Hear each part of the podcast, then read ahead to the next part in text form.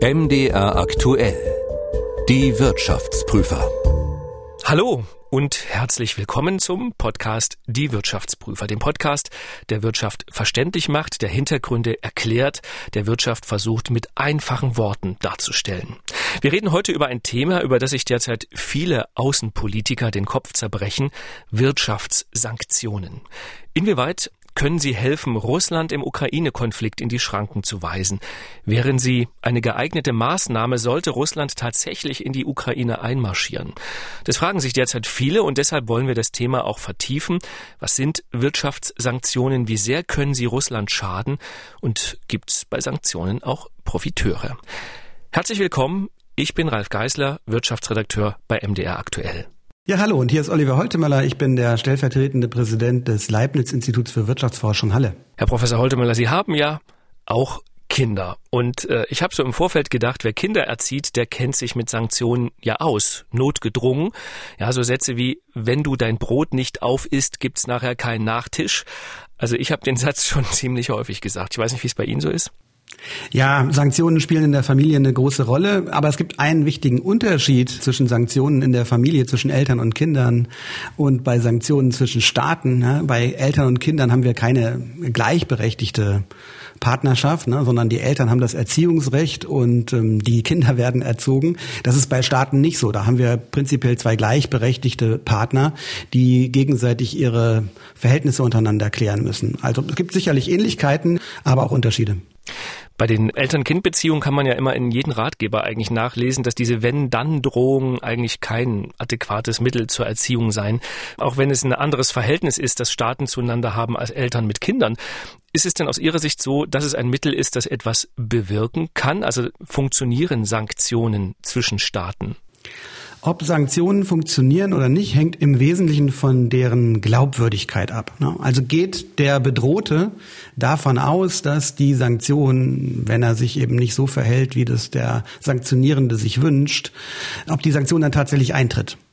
Und das ist in der Tat kein einfaches Problem, denn Sanktionen schaden grundsätzlich ja erstmal beiden Partnern, also zumindest Wirtschaftssanktionen. Wenn ich den Handel von bestimmten Gütern, also Russland darf das nicht mehr exportieren, wir dürfen das nicht mehr importieren, ähm, dann kriegen ja auch Menschen in Deutschland das Produkt nicht. Also da äh, würden sich erstmal beide Seiten keinen Gefallen mit tun. Insofern ist, wenn das unbotmäßige Verhalten aus der Sicht des einen dann tatsächlich eingetreten ist, äh, ist es gar nicht mehr optimal, die Sanktionen noch auszusprechen, weil man sich dann ja eben selber wehtun würde. Vorausgesetzt, man guckt nur auf die kurze Frist. Und äh, wenn das Spiel natürlich eines ist mit Wiederholung, also wenn man auch auf zukünftige Konflikte schon einen Blick werfen möchte, dann kann es natürlich sinnvoll sein, die Drohung tatsächlich auch umzusetzen. Das wollen wir nachher gleich nochmal vertiefen. Diese Frage, schadet man am Ende nicht sich selbst mehr als dem anderen.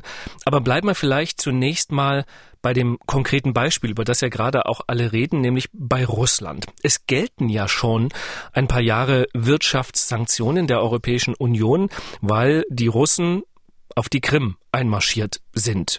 Was für Sanktionen sind denn bislang da schon in Kraft? Also wir haben seit 2014 Sanktionen in vier Bereichen. Zum einen Reisebeschränkungen für konkrete Personen. Die dürfen halt nicht mehr einreisen in Länder der EU. Auch äh, andere Länder haben da mitgemacht außerhalb der EU. Und die haben vielleicht auch keinen Zugriff mehr auf äh, Gelder, die sie in diesen Ländern auf Konten haben. Das betrifft im Moment, soweit man weiß, 185 Personen aus Russland. Ähm, dann haben wir die zweite Kategorie. Das sind Handelsbeschränkungen, die gibt es auch seit ähm, Mitte des Jahres 2014 für bestimmte Güter, zum Beispiel Waren mit Ursprung auf der Krim selbst. Dann die dritte Kategorie sind sogenannte sektorale Wirtschaftssanktionen. Da sind also ganz Sektoren betroffen, Verteidigungssektor insbesondere, aber auch Güter mit sogenanntem doppelten Verwendungszweck. Das sind Güter, die man also friedlich oder ähm, kriegerisch nutzen kann. Und dann gibt es noch Finanzmarktrestriktionen. Das ist die vierte Gruppe. Da wird der Zugang zu Kapitalmärkten beschränkt. Das trifft im Moment 48 russische Unternehmen. Jetzt ist es ja so, dass diese Sanktionen offenkundig nicht so wahnsinnig viel bewirkt haben. Also die Krim ist immer noch annektiert und das Säbelrasseln geht weiter. Wie steht Russland denn wirtschaftlich derzeit da? Also inwieweit könnte das Land denn weitere Sanktionen der Amerikaner, der Europäer vielleicht sogar verkraften und sagen, ist uns doch egal? Naja, ob die Sanktionen wirken oder nicht, das wissen wir nicht so genau, ne? weil wir ja die Welt ohne die Sanktionen nicht kennen. Vielleicht werden noch ganz andere Dinge geschehen ohne die Sanktionen. Aber zu der Frage, die Sie aufgeworfen haben, wie steht Russland da? Russland steht wirtschaftlich, was so die aktuelle Dynamik betrifft, gar nicht so schlecht da. Allerdings ist natürlich das Wohlstandsniveau noch deutlich niedriger als in der EU oder in anderen westlichen Ländern. Also wenn man das sogenannte Bruttoinlandsprodukt je Einwohner in Kaufkraftparitäten anschaut, das ist so ein Maß dafür, wie ist die Wirtschaftskraft unter Berücksichtigung der lokalen Preise, dann ist das etwa halb so hoch wie in Deutschland. Russland ist aber ganz gut vorbereitet auf diese Situation. Es hat sehr hohe Devisenreserven in den vergangenen Jahren gesammelt, na, insgesamt belaufen die sich im Moment auf knapp 30 Prozent in Relation zum russischen Bruttoinlandsprodukt. Ja, es gibt da einen Fonds, in dem Einnahmen aus dem Öl- und Gasgeschäft gesammelt werden und für Situationen, in denen es dann zum Beispiel Sanktionen gibt oder auch mal der Öl- oder Gaspreis einbricht, entsprechende Leistungen erfolgen können. Also kurzfristig kann Russland durchaus einiges an Sanktionen verkraften. Wie lange äh, Russland dazu in der Lage wäre, das kann man so ohne weiteres nicht sagen. Die interessante Frage ist ja, wie kann es die andere Seite verkraften? Ähm, bei der ganzen Diskussion, da steht ja immer eine Gaspipeline momentan im Vordergrund, nämlich Nord Stream 2. Eine Pipeline von Russland durch die Ostsee nach Deutschland, fertig gebaut, aber eben nicht genehmigt. Wenn das Pipeline-Projekt in dem Konflikt stirbt, für wen wäre das denn schlimmer? Also für Russland oder für Europa? Ah, das wäre für beide Seiten nicht positiv. Also internationaler Handel ist kein Nullsummenspiel. Internationaler Handel kommt zustande, wenn von dem Geschäft beide Seiten profitieren. Ja, sonst kommt das Geschäft nicht zustande. Also es wäre sicherlich für beide Seiten von Nachteil, äh, wenn man die direkten Effekte betrachtet. Nun ist es aber zum Beispiel ja bei der Nord Stream 2 Pipeline auch so, dass Deutschland ja nicht für sich alleine agiert, sondern Handelspolitik auch auf der Ebene der EU angesiedelt ist. Und wir wissen ja, dass die europäischen Partner, insbesondere in der Europäischen Union, nicht begeistert sind von der Politik Deutschlands in dieser Hinsicht. Und das kann natürlich auch zu Nachteilen führen. Also da vermischen sich eine ganze Reihe von verschiedenen Effekten miteinander. Trotzdem ist es ja immer ein bisschen absurd. Ne? Da ist eine fertige Pipeline, die ist bislang nicht bewilligt. Ähm, Westeuropa braucht eigentlich dringend mehr Erdgas oder hofft zumindest auf günstigere Gaspreise. Aber diese Pipeline kann nicht genutzt werden und wird auch nicht genutzt, absehbar zumindestens, weil der Konflikt scheint sich ja eher hochzuschaukeln. Im Moment sieht es danach aus, ja. Jetzt äh, kann man ja Sorge haben, dass er sich so weit hochschaukelt, dass Russland vielleicht sogar als Gegenmaßnahmen die Gaslieferungen nach Europa drosselt. Ist das denn denkbar? Also kann Russland sich das leisten? Sie sagten schon, Sie haben große Währungsreserven aufgebaut, aber wie lange reichen die? Also ist Russland am Ende nicht doch auch auf die Einnahmen aus diesem Gasgeschäft angewiesen? Ja, beide Seiten sind darauf angewiesen, dass die Energielieferungen funktionieren. Äh, deshalb hat es da auch in der Vergangenheit äh, keine wesentlichen Beeinträchtigungen gegeben. Also auch ähm, zu Zeiten des Kalten Krieges sogar hat man versucht, äh, auf diesem Gebiet miteinander zu kooperieren, weil beide Seiten davon profitieren. Also ich kann mir höchstens vorstellen, dass es da äh, kurzfristig zu Störungen kommt, aber auch die halte ich für relativ unwahrscheinlich aufgrund des großen Interesses beider Seiten von der ja, Wirtschaftsbeziehung, was das Gas betrifft, zu profitieren. In der EU kommen 40 Prozent des verbrauchten Erdgases aus Russland. Ja, das kann man nicht lange ersetzen. Also es gibt Gasspeicher, da kann man sich eine Zeit lang mit über die Runden helfen. Es gibt ja jetzt auch die zusätzlichen Lieferungen von Flüssiggas nach Europa, zum Beispiel aus den USA, aber auch vom Katar. Und ähm, das, das äh, ist aber nicht geeignet, um diese 40 Prozent dauerhaft zu ersetzen. Das heißt, wir sind darauf angewiesen. Irgendwie. Das ist in der ganzen Welt so. Ne? Also ähm, kein Mensch ist alleine auf dieser Welt und der Menschheit geht es besser, wenn die Menschen miteinander kooperieren und nicht gegeneinander arbeiten. Es gibt ja so ein schönes Zitat von dem bulgarischen Politikwissenschaftler Ivan Krastev. Das ist im Handelsblatt erschienen. Ich lese das mal kurz vor.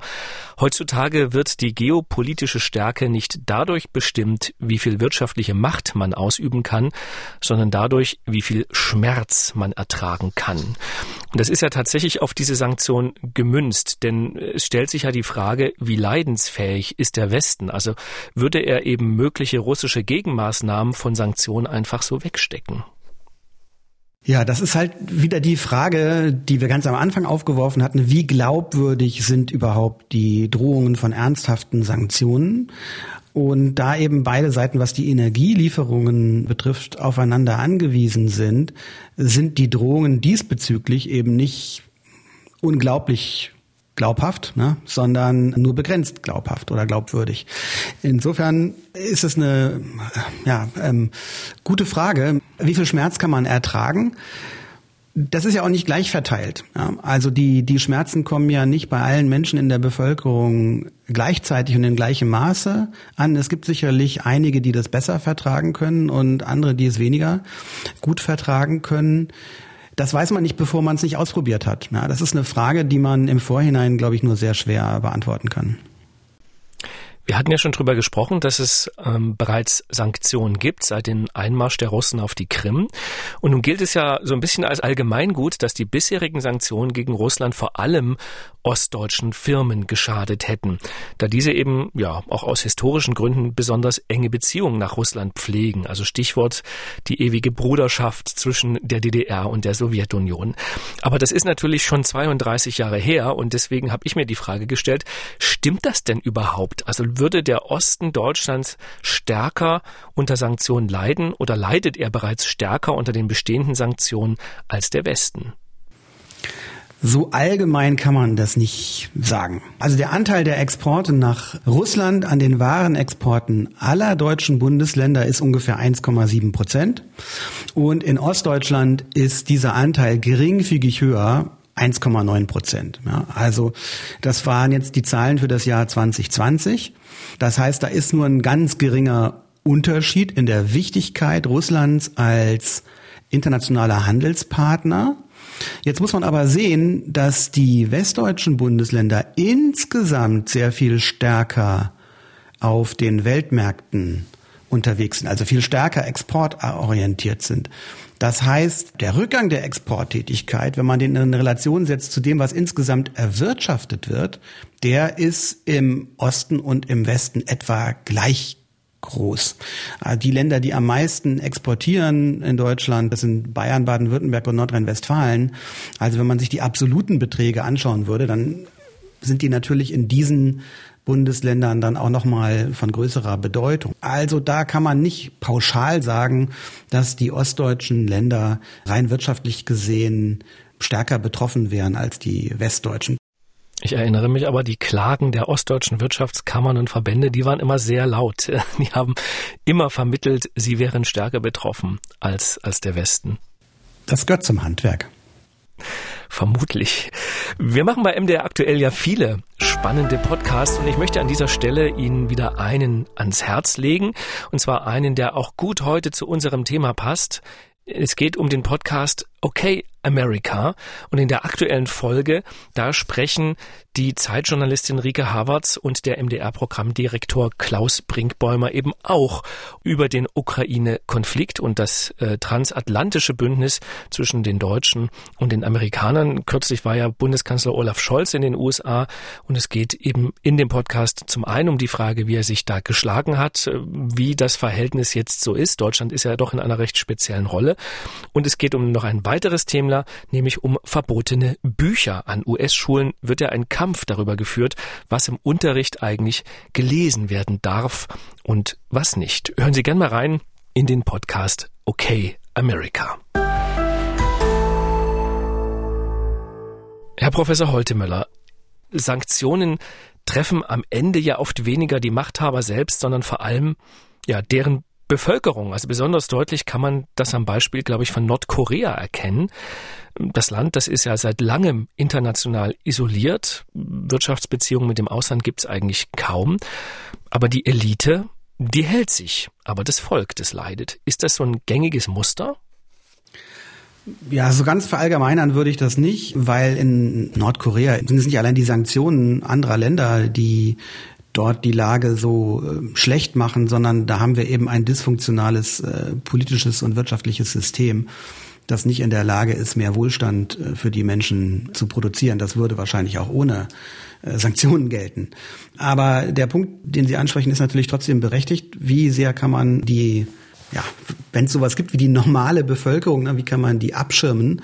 Eine Möglichkeit ist eben, die Sanktionen stärker auszurichten auf die wichtigen, also im ökonomischen Sinne wichtigen Akteure, also Sanktionen gegen Einzelpersonen zu verhängen, deren Gelder im Ausland einzufrieren. Und das wird ja auch gemacht. Ja, das war ja eine der Kategorien, die wir am Anfang angesprochen haben. Das sind eben im Moment über 180 äh, russische Einzelbürger, die von solchen personenspezifischen Sanktionen auch betroffen sind. Und damit versucht man dann natürlich genau das zu erreichen, dass von den Sanktionen im Wesentlichen diejenigen zuerst mal betroffen sind, die auch für das politische Handeln die größte Verantwortung tragen. Sanktionen erscheinen mir ja so ein bisschen auch, ich will es nicht sagen, als eine Modeerscheinung, aber tatsächlich fällt auf, dass in den vergangenen 20, 30 Jahren Wirtschaftssanktionen sehr stark genutzt worden, also gegen den Irak, gegen die afghanischen Taliban, gegen den Iran, gegen Nordkorea. Haben Sanktionen denn seit den 1990er Jahren als Mittel der internationalen Politik äh, an Bedeutung gewonnen und wenn ja, warum? Ja, wenn man den Zahlen äh, einfach Glauben schenkt, dann ist das so, dass Sanktionen an Bedeutung gewonnen haben. Ähm, vor allen Dingen auch Sanktionen gegen ähm, Schwellen- und Entwicklungsländer, vor allen Dingen, wenn es dort um äh, Verstöße gegen demokratische Regeln geht oder Menschenrechts. Verletzungen. Und in der jüngeren Vergangenheit sind das eher Sanktionen im Bereich des Finanzsektors und Einreisebestimmungen. Also nicht so sehr Sanktionen, die den Warenaustausch betreffen, aber die eben einzelne Personen adressieren oder auch die Teilnahme am internationalen Finanzhandel. Es gab aber auch Sanktionen schon in der Antike, also auch im, im antiken Griechenland gibt es schon Fälle von Sanktionen zwischen verschiedenen Mächten. Ich hatte so ein bisschen den Gedanken, es hat wahrscheinlich deswegen zugenommen, weil die Welt ja auch immer stärker vernetzt ist und globalisierter geworden ist in den letzten Jahren. Also es ist einfach heutzutage schmerzhafter mit Wirtschaftssanktionen zu agieren, als es das vielleicht im, weiß ich nicht, im 18. Jahrhundert war. Ja, das Bild hat man manchmal, dass heute das Ausmaß an internationaler Vernetzung so dramatisch höher wäre als vor 100 oder 150 Jahren. Das ist gar nicht so einfach, äh, weil wir vor dem Ersten Weltkrieg auch schon mal eine Phase hatten, in der die internationale Vernetzung sehr, sehr hoch war. Und erst äh, mit dem Ersten Weltkrieg und dann natürlich auch mit dem Zweiten Weltkrieg und der Zwischenkriegszeit haben wir eine Zurückführung der internationalen Vernetzung erlebt. Und beim internationalen Warenhandel ist man erst in den 1970er, 1980er Jahren wieder auf das Niveau gekommen, das man vor dem Ersten Weltkrieg schon mal hatte. Also da darf man sich nicht so sehr von der jüngsten Zeit blenden lassen. Aber natürlich, insbesondere seitdem ähm, China auch der Welthandelsorganisation beigetreten ist, Anfang der 2000er Jahre, haben wir nochmal eine Intensivierung des internationalen Handels gesehen. Aber das ist keine Einbahnstraße. Nach der Finanzkrise gab es einen Einbruch und auch die Vorgängerregierung in den USA hat einen protektionistischen Kurs eingeschlagen. Der Brexit ist letztlich auch ein Resultat eines eher protektionistischen Denkens. Also, dass Globalisierung und internationale Vernetzung immer nur eine Einbahnstraße sein muss, ist leider nicht so. Da wir gerade so schön in der Geschichte sind, äh, es gibt ja so eine berühmte historische Wirtschaftssanktionen und das war 1806, da verhängte Napoleon mit der Kontinentalsperre eine Wirtschaftsblockade gegen das, ja, damals kann man ja fast sagen, Weltreich äh, Großbritannien. Den erhofften Niedergang von Großbritannien hat es allerdings nicht eingeleitet. Und ähm, das ist ja oft so, also Sanktionen scheitern eben oft, vor allem dann eben auch wie im konkreten Fall an der Geschlossenheit der Verbündeten. Also irgendeiner liefert dann eben doch das sanktionierte gut. Kann das denn auch im konkreten Fall zum Problem werden? Also dass ähm, zum Beispiel eben Russland sich die Dinge, die es bisher aus dem Westen bekommt, einfach woanders holt und Produkte, die es bisher an den Westen verkauft hat, einfach woanders hin verkauft, zum Beispiel nach China? Ja, die einheitliche Position ist natürlich nicht besonders glaubwürdig. Wir kommen immer wieder zu dem Begriff der Glaubwürdigkeit zurück. Nicht? Wenn ich ein einzelnes Land bin in einer Gruppe von Ländern, die mit einer Sanktion gedroht haben und alle anderen setzen die Sanktion tatsächlich um, dann stelle ich mich ja tatsächlich besser, wenn ich die Sanktionen nicht umsetze, weil ich dann trotzdem den äh, Handelsaustausch habe und weil die Ziele, die mit der Sanktion verbunden äh, sind, von den anderen, die die Sanktionen durchsetzen, ja äh, weiterverfolgt wird. Also das ist tatsächlich ein schwerwiegendes strategisches Problem und da gibt es verschiedene Lösungsansätze, zum Beispiel indem man verschiedene Vorhaben miteinander äh, verknüpft oder indem man eben ähm, zu einer grundsätzlich gemeinsamen Haltung kommt. In der EU gelingt das manchmal. Ähm, Im gemeinsamen Handeln von EU und den USA wird es schon schwieriger. Also Ausweichreaktionen sind nicht unwahrscheinlich. Man sieht das ja jetzt schon, ne? also dass Russland sich stärker auch Richtung China orientiert. Genau. Ähm, es gibt auch jetzt schon zum Beispiel Gaslieferungen nach China und in, in China ist natürlich auch die Nachfrage nach vielen Produkten hoch, auch in anderen asiatischen äh, Ländern mit großer Bevölkerung. Es gibt jetzt auch mittlerweile seit 2019 eine Gaspipeline nach China. Allerdings ist dort die Kapazität noch nicht so hoch. Es wird aber vermutlich in den nächsten Jahren ausgebaut werden und ähm, je stärker natürlich diese Infrastruktur dann auch dafür vorhanden ist, über Pipelines auf andere Länder auszuweichen, desto schwerwiegender wird das Problem. Kann man denn sagen, dass China generell ein Profiteur wäre, wenn der Westen Wirtschaftssanktionen, weitere Wirtschaftssanktionen gegen Russland verhängt? Ja, das ist sicherlich etwas, was im strategischen Interesse Chinas liegen könnte, das Verhältnis zwischen Russland und ähm, der EU oder Großbritannien zu beeinträchtigen. Aber insgesamt ist es natürlich auch wiederum so, dass stabile internationale Wirtschaftsbeziehungen multilateral die beste Welt sind. Ja. Also China hat jetzt auch kein Interesse, nur um des Spaltens Willens da sozusagen tätig zu werden, äh, sondern auch China hat ein Interesse daran, dass der Welthandel mehr oder weniger reibungslos funktioniert, dass die Länder insgesamt untereinander ja auch sichere, stabile und ein bisschen auch abschätzbare Wirtschaftsbeziehungen haben. Aber natürlich gibt's auch das Interesse Chinas in konkreten Situationen dann auch zu profitieren. Früher gab's ja immer so dieses Schlagwort vom Wandel durch Handel. Also es gab so diesen Glauben, wenn man mit anderen Handel betreibt, ist die Wahrscheinlichkeit von Kriegen geringer. Man kann möglicherweise totalitäre Regime durch Handel auch offener machen.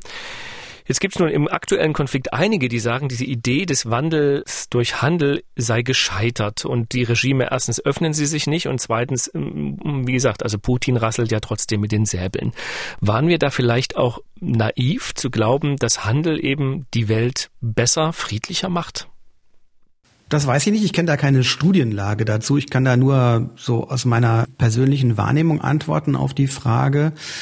Ich würde unterm Strich immer noch denken, dass die Vorteile von Kooperation größer sind als ein sich einigeln oder auf den Vorteil von internationalem Austausch zu verzichten.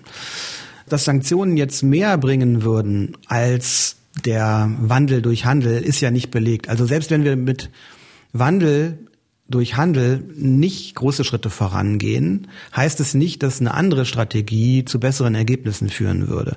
Also ich wäre da sehr zurückhaltend in der Bewertung.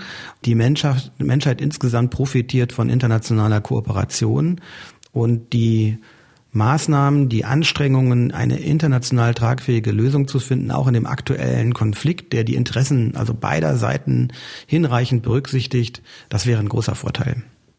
Weil eigentlich ist das ja ein schöner Gedanke, ne? Also je vernetzter alle untereinander sind, je mehr man miteinander sich austauscht bei Waren, Dienstleistungen, auch Ideen, umso unwahrscheinlicher ist es, dass man sich angreift gegenseitig. Das ist ja eigentlich so mal der, der Urgedanke gewesen. Ja, man hofft, dass der auch äh, zutrifft. Aber wir hatten am Anfang das Beispiel von der Familie, wo man sehr enge Beziehungen miteinander hat. Da kann es auch zum Krach kommen. Also die Enge der Beziehung ist jetzt kein Ausschlussgrund, dass es nicht doch äh, dann auch zu Streitereien kommen könnte. Aber unter dem Strich ja, aus ökonomischer Perspektive ist es eben so, man kann das nicht oft genug sagen, internationaler Handel ist kein Nullsummenspiel. Beide Seiten profitieren davon und es wäre gut, wenn die USA und Europa ähm, eine Lösung finden würden, mit äh, Russland auch in Zukunft stabile Wirtschaftsbeziehungen aufrechtzuerhalten. Ich will am Ende mit Ihnen noch über eine Maßnahme sprechen, die immer wieder durch die Medien geistert, von der es heißt, sie sei die Atombombe unter den Wirtschaftssanktionen. Und zwar der Gedanke, Russland aus der internationalen Zahlungsorganisation SWIFT auszuschließen. Was ist SWIFT und warum würde das so wehtun? Ja, SWIFT ist ein Transfersystem für internationale Überweisungen. Also wenn Sie Geld in ein anderes Land überweisen wollen, dann muss Ihre Bank in Deutschland ja eine Kooperation haben, ein, ein Handelskanal mit äh, der Empfängerbank im Ausland und das läuft eben über dieses SWIFT-System. Das ist ein Unternehmen in Belgien, das diesen Austausch zwischen Banken, seine Infrastruktur dafür äh, bereitstellt, in standardisierter Weise, also zu niedrigen, das was wir Transaktionskosten nennen. Also das ist eben standardisiert und dadurch verursacht das nur geringe Kosten. Wenn man dieses SWIFT-System jetzt abstellt oder einige Länder davon abkoppelt, dann bedeutet das, dass die Finanztransaktionen zwischen Akteuren in den beteiligten Ländern deutlich schwieriger werden. Die werden nicht unmöglich, ja, aber es ist deutlich schwieriger. Man muss dann zum Beispiel auf, ja, also im, im schlimmsten Fall muss man US-Dollar, internationale Frakturierungswährung oder Gold hin und her schieben. Ja. Das wäre natürlich also sehr viel teurer. Also da reden wir auch darüber, dass die Kosten des internationalen Handels dadurch deutlich erhöht werden. Das schadet natürlich auch wieder beiden Seiten und kann sehr weitreichende Auswirkungen haben, weil es natürlich dann auch Bereiche trifft, die im Moment per se noch gar nicht von Sanktionen betroffen sind. Also davon wäre dann wirklich jede internationale äh, Transaktion betroffen. Und deswegen heißt es die Atombombe unter den Wirtschaftssanktionen. Ja, ich halte nichts von solchen Begrifflichkeiten. Es ist eine schwerwiegende und weitreichende Maßnahme und die kann sicherlich nur sozusagen eine Ultima Ratio sein und ich vermute auch, sie wäre nicht sehr lange aufrechtzuerhalten. Warum? Ja, weil die Schäden auf beiden Seiten groß sind und weil auch Menschen davon betroffen werden, die man gar nicht für den unmittelbaren Konflikt jetzt unbedingt bezahlen lassen möchte. Wie gesagt, wenn diese internationalen Überweisungen nicht mehr so einfach möglich sind, wenn sie dann, äh, weiß ich nicht, russischer Austauschstudent in Deutschland sind oder äh, also sie kommen an sehr viel, viele Beispiele sehr schnell, wo dann eine Betroffenheit sofort eintritt und das will man ja vermeiden, denke ich. Weil, ähm, was Sie sagten, es würde sehr viele Leute betreffen. Laienhaft nachgefragt, warum würde es mich betreffen, wenn Menschen nicht mehr von Russland nach Europa einfach Geld überweisen können? Ich bekomme selten russische Überweisung. Sie persönlich würde es vielleicht nicht treffen, mich persönlich vielleicht auch nicht, ich weiß es nicht genau. Aber es gibt eben dadurch, dass wir internationale internationalen Austausch haben und wollen, dass Menschen international reisen. Es gibt ja auch jetzt noch Warenaustausch zwischen Russland und Europa in Bereichen, die nicht von Sanktionen belegt sind. Die würde man alle auf einen Schlag vielleicht nicht unmöglich machen, aber verteuern. Und am Ende über diese höheren ähm, Kosten werden dann auch Sie irgendwann davon betroffen sein. Weil die Kosten auf den Endverbraucher dann umgelegt werden. Irgendwann. Es stellt sich ja auch die Frage, ob man das so einfach könnte. Sie sagten, es ist ein privater Dienstleister, der diesen Zahlungsaustausch macht. Also könnte einfach Europa sagen, ihr müsst die Russen da jetzt rausschmeißen? Das ist eine juristische Frage, das äh, weiß ich nicht. Aber äh, als juristischer Laie würde ich jetzt erstmal keinen Grund sehen, wenn, wenn das in anderen Wirtschaftsbereichen möglich ist, Sanktionen zu beschließen, warum soll das nicht auch bei SWIFT möglich sein? Also aber das ist eine juristische Frage. Wie das technisch funktionieren würde, juristisch, das weiß ich nicht. Herr Professor Holtemöller, am Ende habe ich die äh, 1000 Rubel Frage. Wie macht man Wirtschaftssanktionen, die nur dem anderen schaden? Das gibt's nicht. Das ist eine Illusion. Man muss bereit sein, dann eben auch äh, abzuwägen, wie viel bin ich bereit, selber an Einschränkungen hinzunehmen, um ein übergeordnetes Ziel zu erreichen. Die Sanktionen haben ja keinen Selbstzweck. Es geht ja nicht darum, jemanden anderen zu schaden. Das ist nicht der Sinn und Zweck der Sanktionen, sondern die Idee dahinter ist, dass man was erreichen möchte. Und dann muss man eben abwägen. Also wie hoch ist die Wahrscheinlichkeit, dass ich mit der Sanktion das erreiche, was ich äh, im Schilde führe? Und was ist dann mein Nutzen davon, wenn ich das erreiche? Das ist die eine Seite. Und auf der anderen Seite, was sind meine eigenen Kosten? Und das ist eine Abwägung, das ist eine politische Abwägung. Da kann auch die Wissenschaft nicht helfen. Das ist eine originäre Aufgabe dann unserer gewählten Politikerinnen und Politiker, diese Kosten-Nutzen-Abwägung durchzuführen. Vielen Dank, Herr Professor Holtemöller, für Ihre Antworten. Sehr gerne, vielen Dank. Vielen Dank Ihnen allen wieder fürs Zuhören. Wenn Sie uns schreiben wollen, dann schreiben Sie gerne an wirtschaftsprüfer.mdraktuell.de. Gern auch mit Ideen für weitere Themen, für andere Gespräche. Ich schaue mir das dann gerne in Ruhe an. Und ansonsten hören wir uns hier wieder in einem halben Monat bei unserem Podcast Die Wirtschaftsprüfer hier bei MDR aktuell. Bis dahin. Tschüss. Tschüss auch von meiner Seite. Bis zum nächsten Mal. Die Wirtschaftsprüfer. Der Podcast, der Wirtschaft verständlich macht, erscheint zweimal im Monat auf mdraktuell.de, in der ARD Audiothek, bei YouTube und überall, wo es Podcasts gibt.